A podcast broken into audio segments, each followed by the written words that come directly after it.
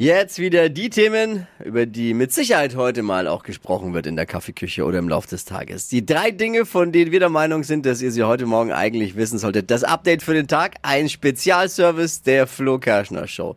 Heute verkündet Hansi Flick seinen endgültigen Kader für die WM in Katar. In zwei Wochen geht's da ja los. Ja. Danach fällt der Wert von manchen Panini-Bildchen schneller als der Bitcoin, sag ich. Oh.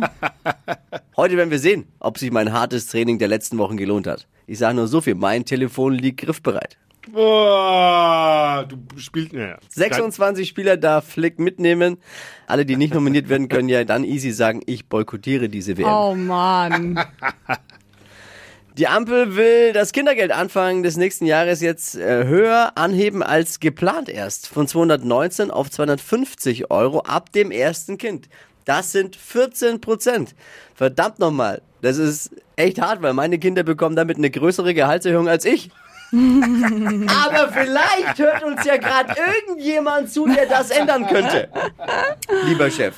Der NDR hat die Bewerbungsphase für den Eurovision Song Contest vor Entscheid eröffnet. Diesmal können sich die Kandidaten nicht nur per Video, sondern auch über TikTok bewerben. Cool. Problem ist nur, die meisten beim NDR halten TikTok immer noch für so eine deutsche Girlgroup aus den 90ern. Ne? Oh. Finde ich scheiße. Das waren die drei Dinge, von denen wir der Meinung sind, dass ihr sie heute Morgen eigentlich wissen solltet. Ein Service der Flo Kerschner Show.